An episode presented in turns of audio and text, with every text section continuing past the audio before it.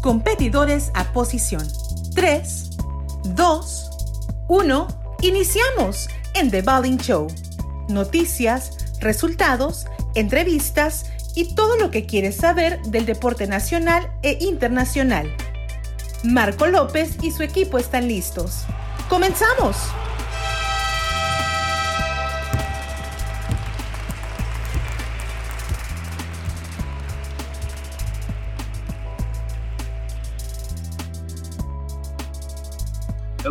Everyone, and welcome to the Bowling Show. This is episode 12 related to coaching. My name is Marco Lopez. Thank you for joining us today. The purpose of this show, and this podcast, is to convey the message of our guests through experiences, stories, and advices during their professional careers. Being able to reach people and tell them that it's possible to achieve goals in their life, and to be able to have guests that show us the path they follow we are really happy because today we are doing the first show in English and we will have a special guest. But first of all, I want to tell you why in English.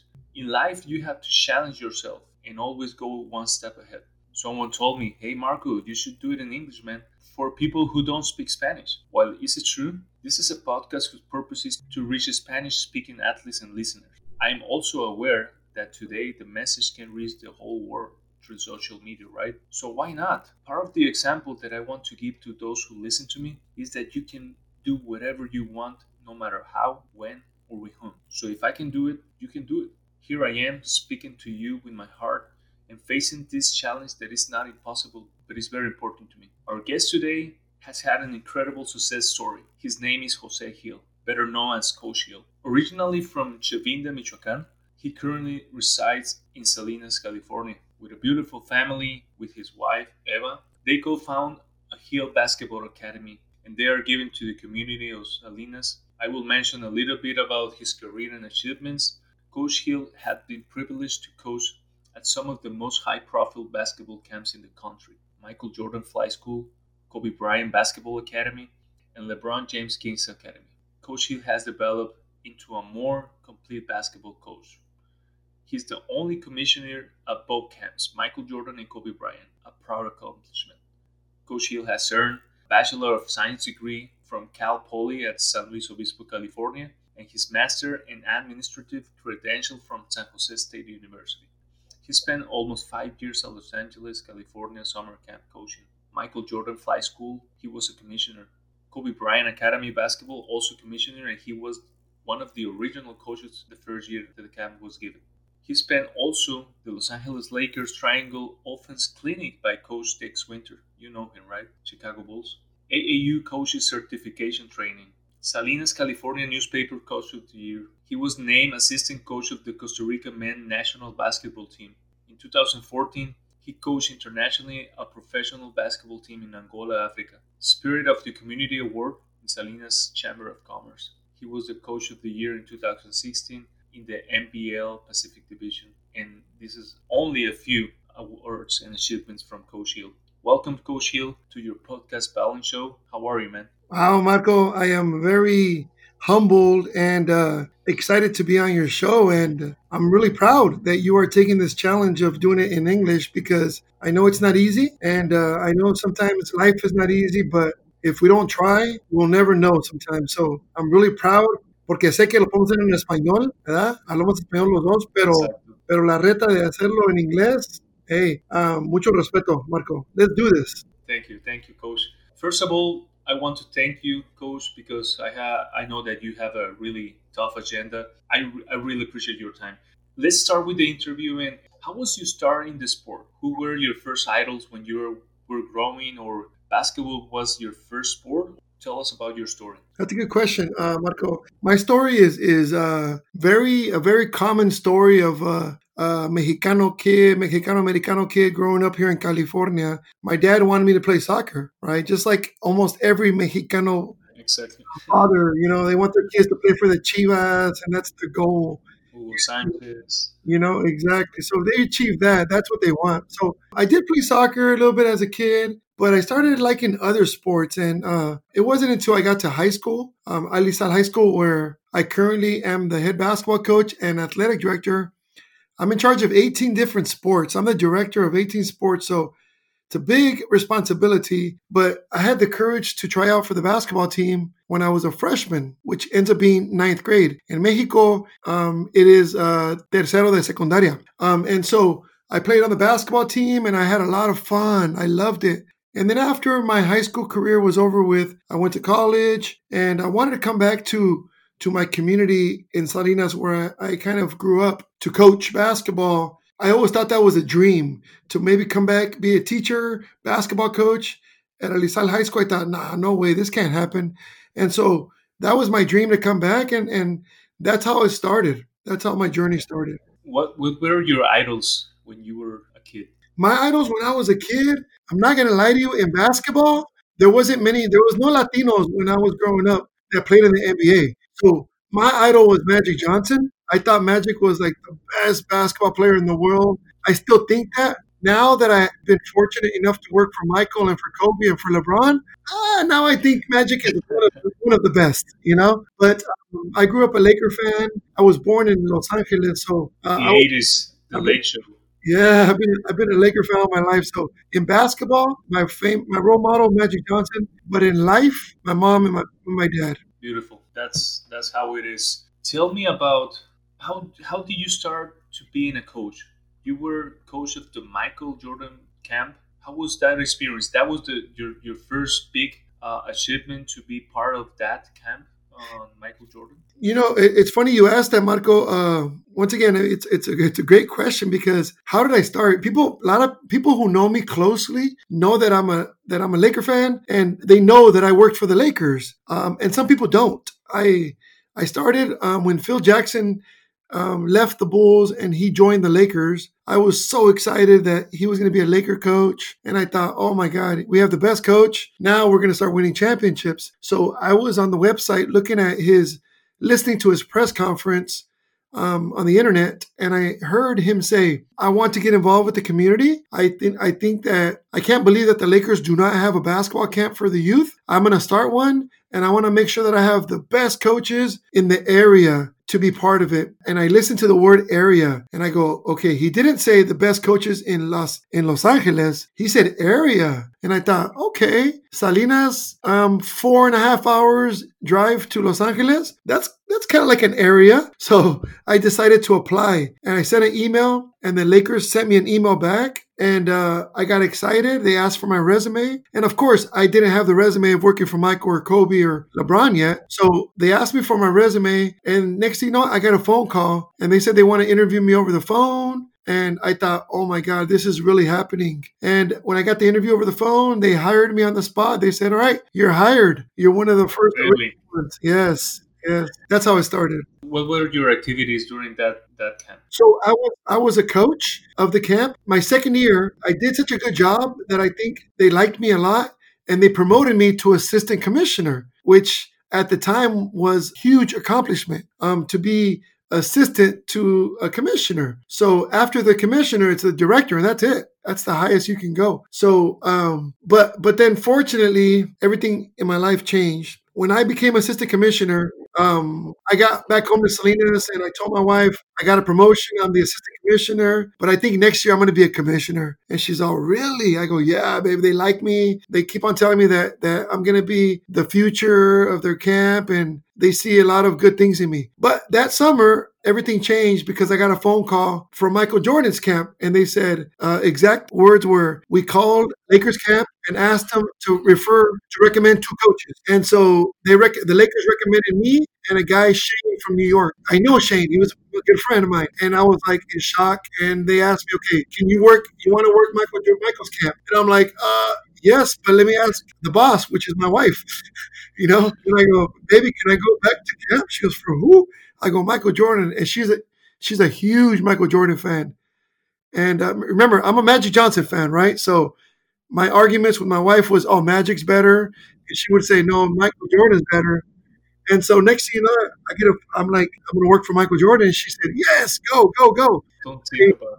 Yes, and next thing you know, everything changed for me. I, I gave up the coaching the Laker camp because now I'm working for Michael Jordan. I, I know that Magic was your idol, but how do you understand that you're gonna work for the best basketball player ever? How how do you feel like okay, this is it? I'm going to work with him? It's a very interesting question because the more I see pictures and people posting stuff on the internet, and I'm in there, ESPN, uh, when Michael Jordan said, you know, can I beat LeBron? Of course I could beat LeBron when I was younger. And then and then they showed on ESPN, and I'm standing right next to him, and I'm like, oh my God, what, what is happening to me? Um, it's still as of today uh, is very flattering, very exciting because I really believe like if I were to see him one day somewhere, he would say, Jose, my man, you know, because that's the way he always greets me. He always like with the big hug and like he knows my name. That's pretty cool. Let me ask you something about Michael Jordan's camp. How was that experience? Do you know why they ended it? I'm gonna tell you a story of mine that I met a friend of mine, Oliver Serna. He invited me to me to go and meet Jordan because that was a dream that I want to accomplish in my life to meet Michael Jordan person. And I told him, hey, man, I need to buy a ticket, uh, an airplane ticket and fly today. And you are asking me, I'm working maybe next year. They do it every year, so probably we can plan it and we can do it next year. So I was like, oh man, you are telling me the same day that I need to buy the ticket, fly, and it's impossible. I uh, I will not do it probably next year. Next year, they canceled the camp. That was the year. I was like, bad luck, Marco, right? And I was like, if you have some of the opportunity in your life, you need to take it. Maybe you don't have that opportunity next year, you know? Yes. That was that was a really funny story and sad for me because I could be in that last camp. He was with Scottie Pippen, mm. and they played together with the people and their shared uh, moments. And he told me, "I told you, man, I told you it was it's gonna be special, and maybe maybe later I will accomplish my, my my dream. But the, the next year they cancel. So do you know why they cancel it? All I know is um, I used to be in meetings with the directors and them, and Michael Michael was getting tired. He just had two little girls, some some twins, some gemelas. Um, he married a, a lady from Cuba, Miss Cuba. He wanted to settle down and be a dad more. He wasn't really there for his other kids. Marcus Jeffrey, you know, and, and so he he wanted to kind of he didn't have to do it because he wasn't he, he has so much money in the world he didn't need to be doing that no more. So it was one of those things in which we knew it was going to end eventually, and it did. But funny you ask, uh, you say about Oliver. I got him to coach at the camp. That's one thing that I'm proud of. I was able to hire a lot of coaches to go have that experience, man. That's really good that you help a lot of people to probably reach some uh, some goals and some experiences that they will never forget. Yeah. Working alongside Kobe Bryant, um, is it difficult to work with people that are really competitive? They're the same as we saw in the TV, like really always being uh, hard with the people, or how the mentality is in such those events like the camps. You know, it's it's not hard because I'm the same way. I am wired to do things and try to do it the best of my ability. Um, I'm very competitive when I coach, when I play, when I when I do anything. I'm really competitive. That's just the way I'm wired. Um, I enjoy it, but I'm also, you know, a competitive person. Kobe's the same way. Kobe wants his camp to be perfect. I want my academy to be perfect. I want my team to be perfect when we go play. We may not always win, but I want them to give me effort and ganas and give it give it all you have and then I'm good. I'll be happy. Kobe's the same way. Um, and that's the reason why I think I moved up. I started as commissioner. I didn't even start as a coach. Right away, when I got hired, he made me a commissioner without even asking me if I wanted. He just told me I'm, I'm one of the leaders. So I'm like, oh, wow, that's for him to do that is that means he respects me a lot. And uh, just to give you a perfect example, one day when he asked me to, to, he called me into into an office and they announced it in the speaker uh, coach, Coach Jose Gil, please report to the front desk. And I went over there. I'm like, what's going on? Is there a, a kid that's lost that's from Mexico? Because I'm the translator for Michael and for Kobe. They always have me translate for people. And so um, I asked, okay, what's going on? They said, oh, no, Kobe wants to talk to him. I'm like, okay. So I go into a room with just Kobe, and he's really serious. You could tell he's on the phone. He's all, Jose, give me one minute. I'm like, okay. I'm like, what's going on? It's just me and him and his bodyguard, security guard and his, his security guard is Latino, and he's looking at me. He's putting a fist up, like, "Good job, man! I'm proud of you." And I'm like, and he goes, "Hey, uh, Jose, man, I need you to do me a favor today." I'm like, "Okay." This is the first day of camp, okay? He says, I need you to teach everybody the triangle offense tonight. I'm like, okay. Goes, "You know it, right? You know it, right?" I go, uh, "Yeah, I know it, but I don't know if I know it as much as good as you do." He goes, "He goes, I'm sure you do, man. You're like one of the best coaches I have."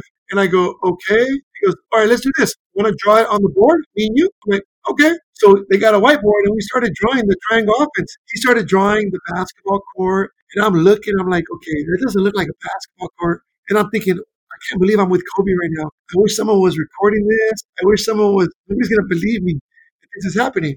Exactly. And he would, and I go, can I, can I, can I try, can I try drawing, do something? He goes, oh sure. He gave me the marker, and I started drawing. He goes, oh man, shit, you should have told me you were an artist. I didn't know you could draw.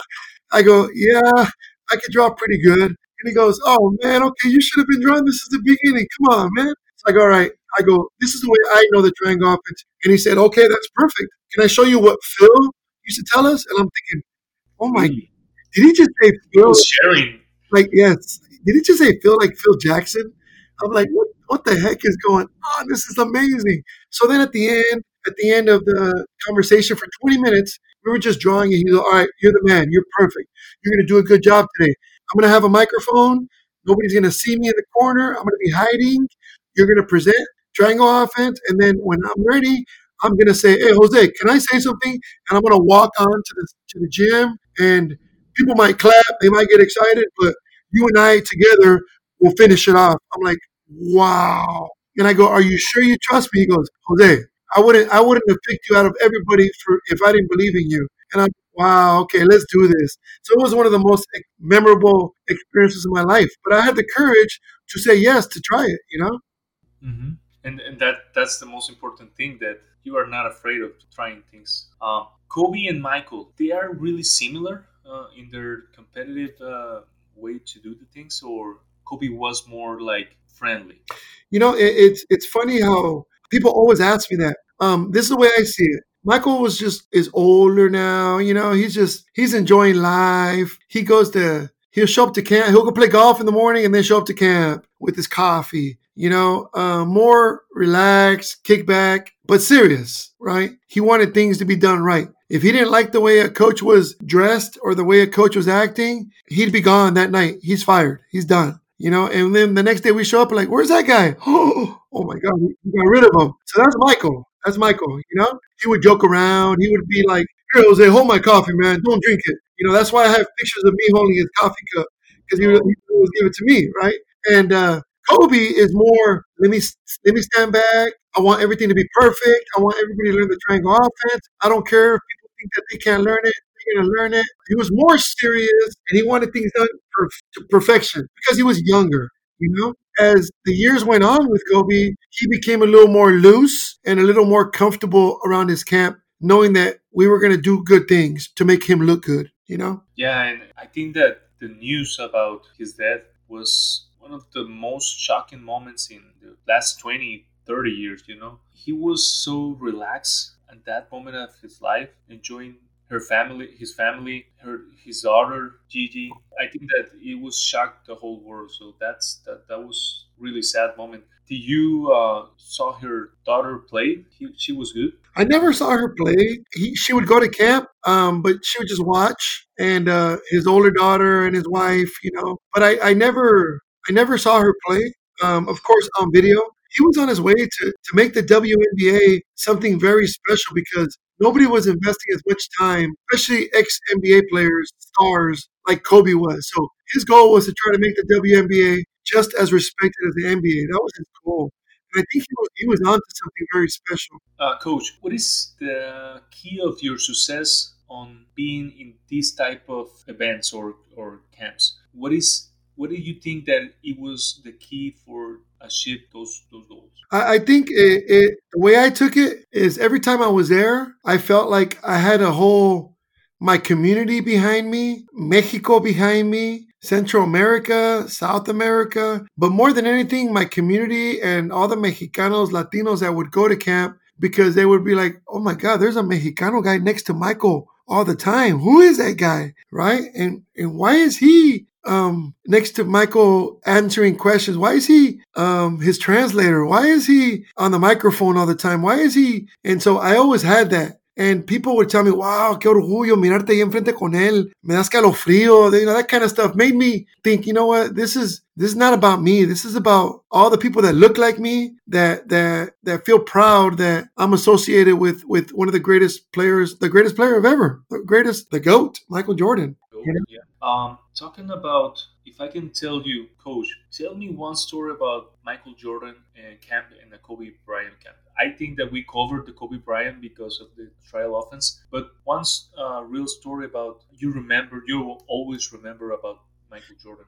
Okay, I'm going to tell you. Uh, talked about it briefly before the podcast, but OJ Mayo was the number one high school player in the nation, and he was supposed to be the next Michael, the next Kobe, the next LeBron, right? And do you remember the name OJ Mayo? Are you familiar? Yeah, yeah, of course. Uh-huh. Okay, so OJ Mayo, there was rumors that OJ Mayo was going to come to camp. So we're like, oh wow, um, and he was only going to be a junior in high school, right? So he was still in high school. So long story short, to the I, flight school camp. To the flight school, yes, because back back in the day, he would have all these future NBA players play at nighttime, and he would he would invite his friends like Alonzo Mourning, uh, you know Charles Oakley, Pippen, and you know all these NBA players to come play with future NBA players, right? College players, and so Chris Paul, I mean you name it, JJ Redick, so many. Yep. I, we have pictures with all those guys, but before they were famous, and so OJ Mayo was going to go. Everybody remember me with the camera. I used to have a camera um, before I became a commissioner. I would always have a camera. Even when I became a commissioner, I was I was always recording everything, right? Because I have my videos of all the years of camp. And so I was recording the games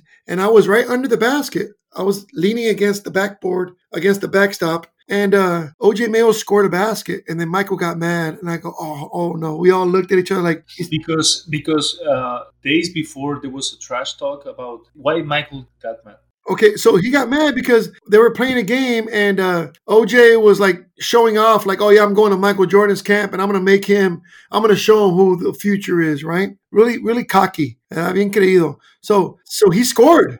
He scored a three, a three, a three pointer on Michael. Michael gets the ball. Michael goes down court and he misses a shot. So OJ Mayo comes down and he calls a four flat. A four flat is when you tell everybody, "Hey, everybody, get out of the way. I'm gonna go one on one." So everybody, everybody runs to the baseline and just watches, you know. And he, he calls everybody off. he goes one on one. He shoots a three pointer and he scores again. So now everybody's like, "Wow, I'm recording." He, he dared to challenge Michael. Yes, I was recording it. So when the so the next, you know, the director of camp gets the microphone and says, "Oh, that's it. Camp is over with. Everybody go back in line. You have to go back to your dorms." And I'm like, "Okay, what just happened?" Michael's mad. So now Michael Jordan is just pissed. He's like pissed. So he's looking around and he walks right by me and he sees that I'm recording him. He's all, where's that little, and he said a bad word, right? That little F something, right? And uh, so I'm like, I'm like, oh my God, what's going on? And he, t- he goes to OJ and he goes, hey, little punk, you're staying right here. You're not going nowhere. So the whole gym leaves. I stay because the director lets me stay because he knows that I'm recording this. So he lets me stay and they start playing. And that's where, you know, you see on ESPN, it came out everywhere. He starts telling him, hey, man, little kid, you might be number one in high school, but I'm number one in the world. And he starts and I'm like, oh, and he says, hey, you, you, and Michael Jordan starts scoring on him and throwing him to the ground and playing really physical and aggressive to where he's trying to teach him a lesson. Don't try to come to my camp and show me up. And uh, Michael Jordan, he's just telling him, telling, and I'm recording everything. Everything's on video. And he tells him, hey, little puppy, you want to play with big dogs? That's what happened. You're going to get bit. And then he's cussing and he's cussing. And, and everybody leaves the gym. They kick everybody out because Michael's mad. And uh, I'm like, wow. I go back to my to my dorm and I tell everybody, look what happened. Look at the video. They're like, why did they let you stay? I go, because I was recording. And so we're all watching the video. Next thing you know, ESPN is calling me. Everybody's calling me trying to get this video. Did Michael knows about that video and say, hey, just send it and no, no you know what? My Michael's manager knows about it. His manager knows about it. And uh, he's all, hey, Jose, put that video away, man. And I'm like, wow. He goes, don't do anything with it. Don't do anything dumb. He said, we trust you. And I go, okay. And you know where you know where OJ Mayo ended up? What school? I don't remember. USC. My friend was an assistant coach at USC. Guess who got the video? Who? USC from me. Really? yeah, yeah. It's a long story, but but yeah.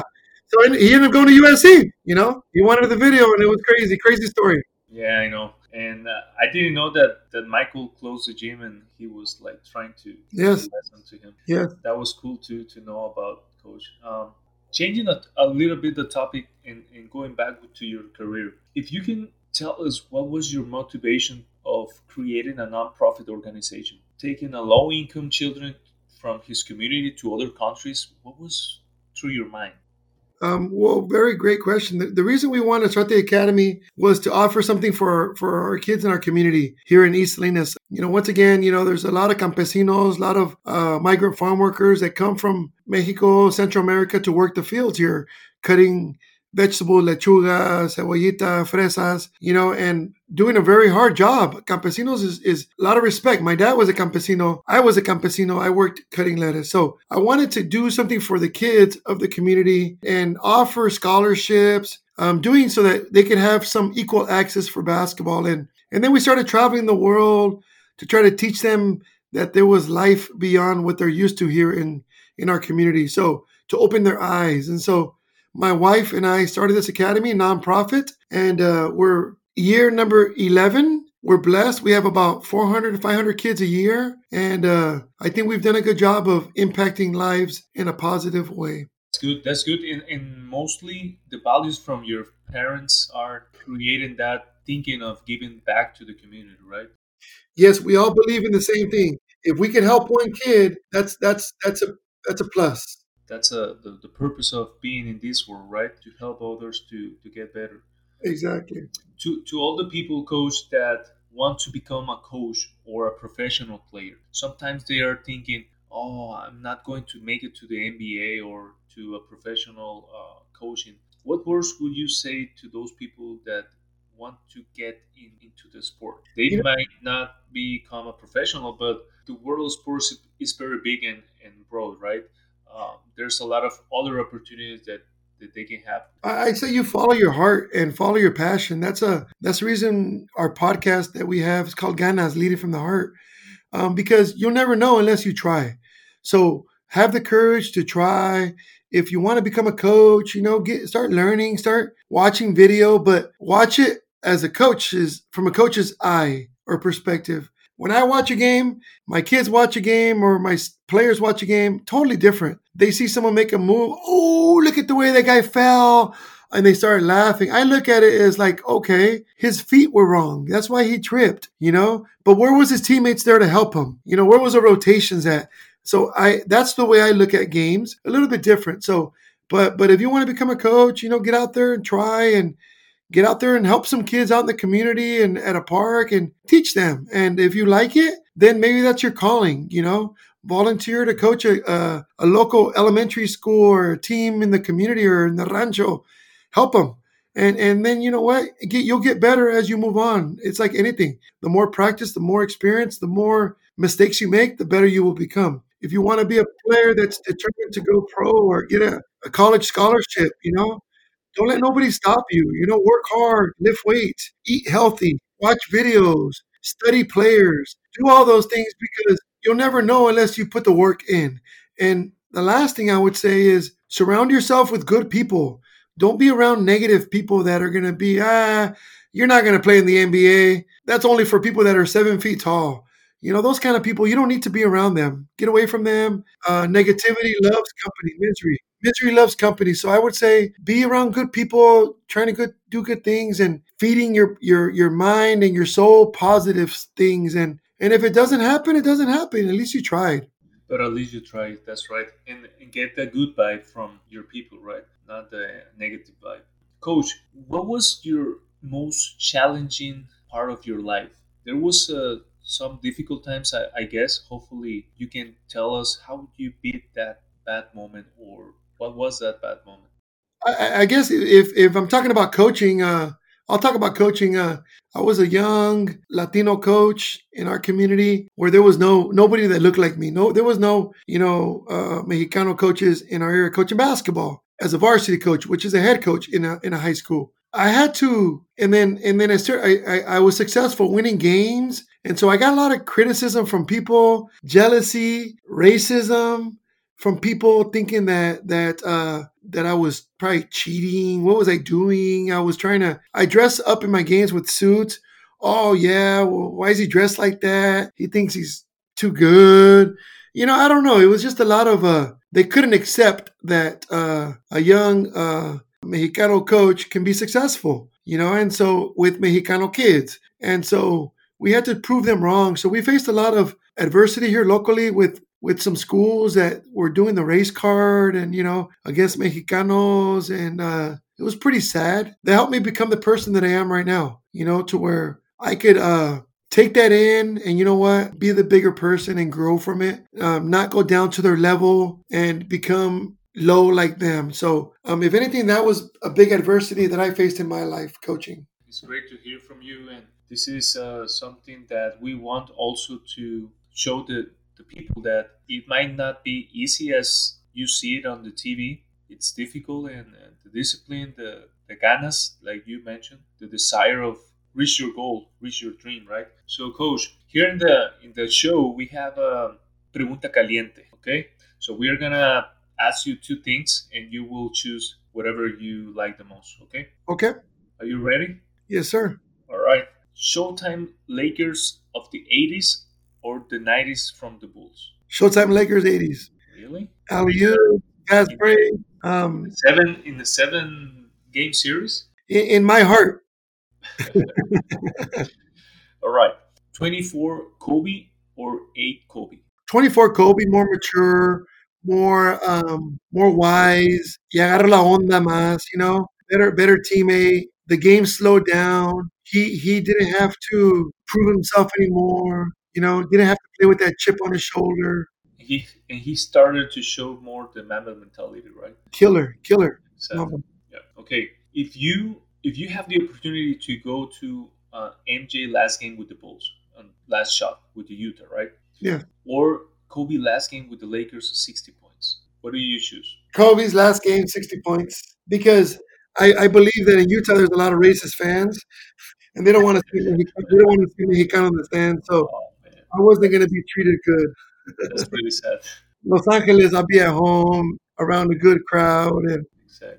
And but if I was on the bench with the Bulls, then then Utah. Okay, I know that you are a fan of the Jays, right? The Jordans. Which one do you like the most, the Jordan one or the Concord? The ones. The ones. Okay. Yeah, because I paint. I paint shoes, so I, I could do more things with the ones.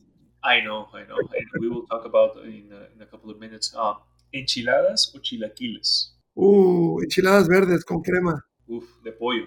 Y de pollo. Okay. Gregg Popovich or Phil Jackson? Ah, yeah, yeah. Phil Jackson. Phil Jackson. No doubt. Do, do you think that he has a little bit of advantage because he has Kobe and Michael and Shaq? Who, Phil Jackson? Um. Oh yeah, of course, of course. You know, but Popovich also had Duncan Robinson, and you know, so but but they're not as they're not the same level as Kobe, Shaq, Pip, and Jordan. Yeah, you're right. Okay. Um. Best center between these two, Shaquille O'Neal or Hakeem Olajuwon? Oh, I, oh my God! Who's got better moves? Hakeem Olajuwon. Um, but, but if, if, you if you have a five position to open, right? Who, who you hire? Shaq. Shaq. Okay. Okay. Best dunk ever in a dunk contest: Jordan free throw line or Vince Vince Carter the windmill, the, the first one. Jo- Jordan free throw line. All right. Um, because he pumped it. He did a little pump at the end. Yeah. It was like no. He, you see it on on wow. cam. It's really impressive. Yeah, he pumped it. Mike Krzyzewski or Rick Pitino?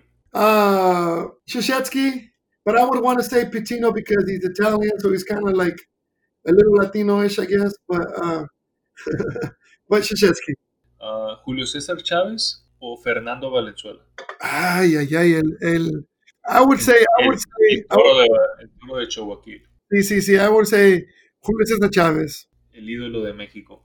Sí, Chihuahua, ¿no? Okay, going to a Super Bowl or going to a Game 7 NBA Finals, Lakers at Staples Center? Lakers, Staples, 7. All right, all right, all right. Um, Coach, I see you with, uh, you, you mentioned that uh, you paint Jays, right? Jordans. Yeah. I see you with uh, the sneaker design project is all of your work or you have a team that make those or company or what is up? It's it's me and my kids. Really? Yeah, mis hijos y yo. How but, do you start that? but it's become more me now because well, I majored in college as an artist. I was an artist. I made art major, so I taught art for many years at the high school, and so I, I, could paint and draw, and I do all those things. And I always wanted to teach them. Now with the pandemic, we I had time to teach them how to paint, how to draw. And then I told them, you know what? Let's start a business. Let's start customizing shoes because we love collecting shoes. Okay, how many how many J's do you have, Coach? Oh my God, that's a that's a personal question, but I have over a hundred and something, about 100, 150 pairs, I think. So you started that project, and, and it's getting it's getting good. Yeah, it became really popular. Uh, it was on TV. The news came one day to record, and and uh, newspaper. So it's been good. It's been good. I, I uh, people pay people pay to get whatever they want on their shoes. You know. So some people like dogs and, and want to spend money. So I paint their dogs on their shoes. to end it up this first part of your life, I think that uh, we need to set it up a second part because there's a lot of things that we can talk with you. Yeah, no what problem. Project, what project do you have in process at the moment, Coach? Uh, the academy or any events coming up? The pandemic uh, issue is affecting you, or you are starting up the the academy? Yeah, no, it's affecting us a lot. Unfortunately, I can't be with my academy kids, so I'm just recording videos on YouTube and at a park and recording little drills. So you guys can all see them on YouTube under Gil Basketball Academy. But I'm also doing the podcast right now. Eh, more than anything, I'm I'm um, I'm going to be busy pretty soon because high school sports are starting, and so I'm the athletic director, so I'm in charge of the sports. So they're going to start pretty soon, and we have to wear masks, you know, and, and follow all the protocols and regulations from the health department so that nobody can get COVID 19 coronavirus. And we're just trying to be careful and do it right. Okay, coach, that's that's good to hear that we need to recover from this this crisis, right?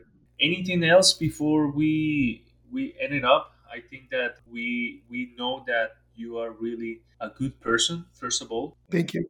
We uh, learned through your career that nothing is impossible. Like Kevin Garnett said, everything is possible. So, any anything that you can tell the people, the kids that that they're listening to you? Any advice that you want to tell them? Um, you know, and I think I think more than anything, you know, I, I hope that a lot of people in Mexico are listening to the podcast because I know you have a uh, the following over there, and and uh, I know people here in California are going to probably listen to it once you share it with me. And, and uh, I'm going to just say that I'm really proud and, and I'll do an interview with, with you anytime, you know, part two if you want, because I think it's really important that, that um, we help each other, right? Exactly. We, we, help each other and, and, uh, and, uh, you know, we stick together, raza together, helping each other out and, and cheering for each other to be successful. So I wish you the best in your podcast. And thank you. Thank you, sir. Again, I'm extremely proud that you had the courage to try it in English, you know, um, and I know you are going to be. You did a, you did an amazing job in English. So so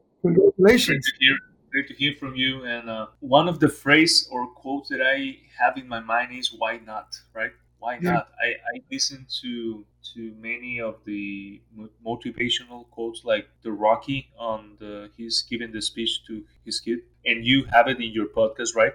Yes. And that is becoming like a part of my part of my teaching to my kids or the method that I need to spread to my kids, my two kids, uh, that anything is possible. They, they need to dream about their goals and, and work hard, discipline and, and sacrifice. Yes.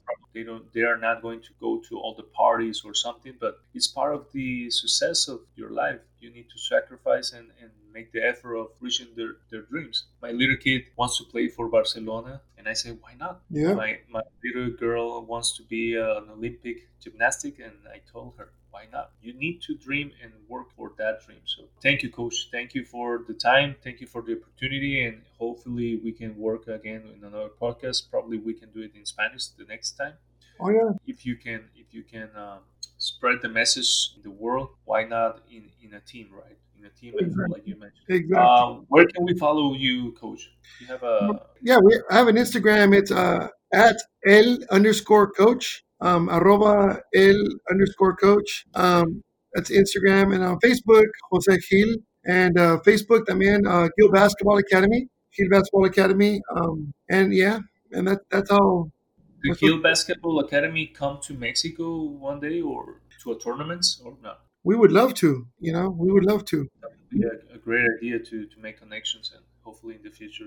Yeah, I've never been to Sonora, so I hear that you guys, you guys like the really hot, really good, no? Muy caliente. Pero las cervezas saben más ricas. oh, there we go. Ya dijiste. Coach, um, thank you to all our ballers. We have reached the end of the show, and I can only thank everyone who is listening to us. If you think this episode can help anyone, please share with them, with your family and friends, and help us to get it to more people. You can find us on Instagram and Facebook as The Bowling Show, Twitter as Bowling Show. Our podcast is available on Spotify, and Apple Podcasts, Google Podcasts, and others. We're really happy that people from all over the world are sending us messages and listen to our show. People from Argentina, Spain, Chile, Costa Rica, US, and Canada, to mention some. We will have upcoming show for gymnastics, baseball, and running. So there's more to come on different sports on this show. This is Marco Lopez. Bye.